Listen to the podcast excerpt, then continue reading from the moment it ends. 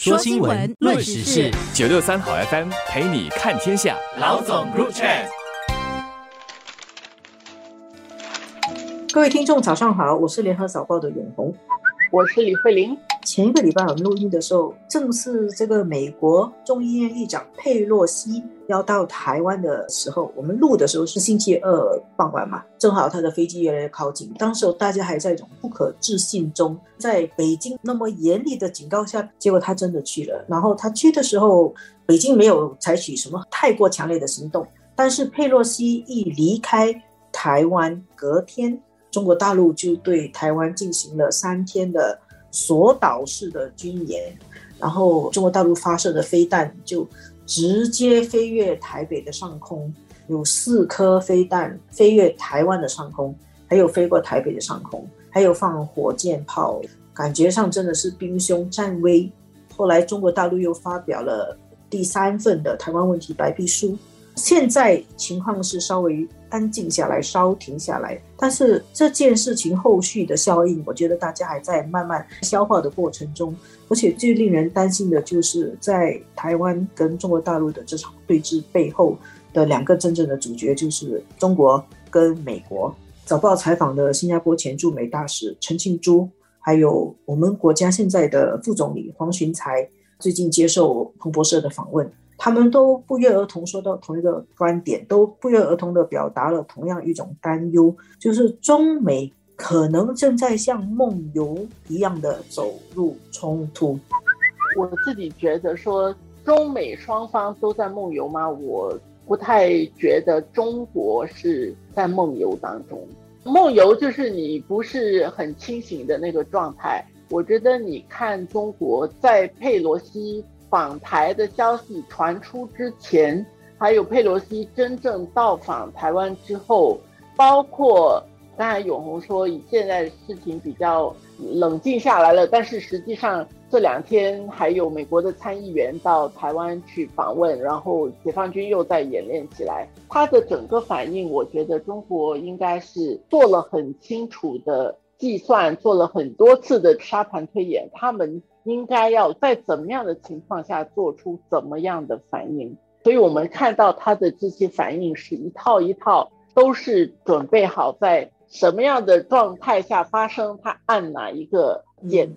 当然，他是希望可以避免跟美国发生严重的冲突，但是有一些情况不是说中国控制不了，就是。他已经说了，其实陈庆珠教授在早报的那个访问里面也谈了，就是什么是红线。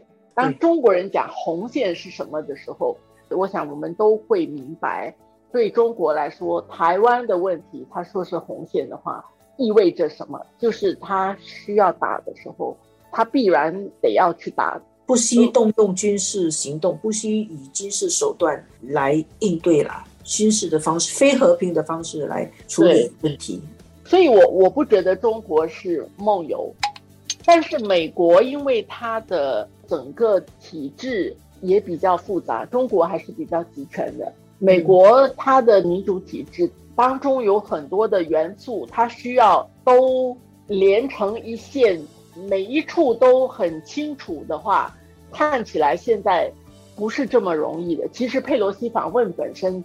说明的就是这一点。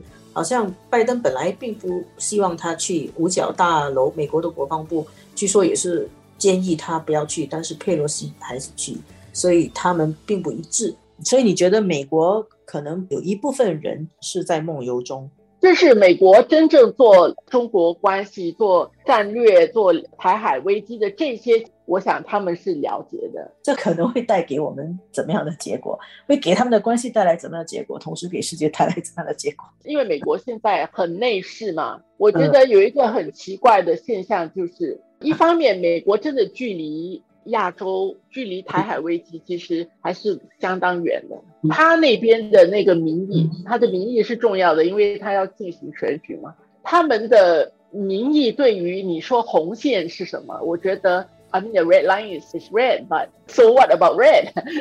而且他的那个感觉是不一样的。他对于中国对台湾问题这个民族问题要怎么处理的这样的一种。他们一般的人，我觉得那个感受不会是很深刻，而且对他来说，就是一个强大起来的中国就是这个样子。哪怕是他内部有一些清醒着的人，他要怎么样能够去使到大家有一个一致对应的方式？我们呢，大家就因为美国的内部种种的这个情况，而当他们梦游的时候。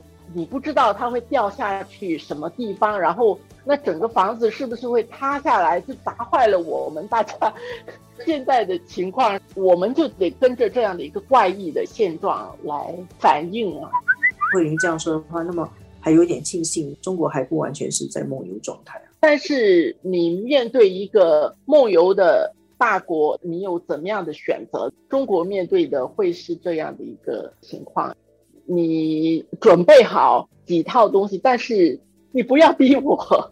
对方一直不觉得说是我在逼你，是你自己就是这个样子，是你们把情况搞成这个样子。现在的说法，那个论述是这个样子吗？然后再有夹在中间的台湾，有一些民众是无感的，然后他们的政治人物也有自己的盘算。你说台湾的政治人物知道吗？他们清醒吗？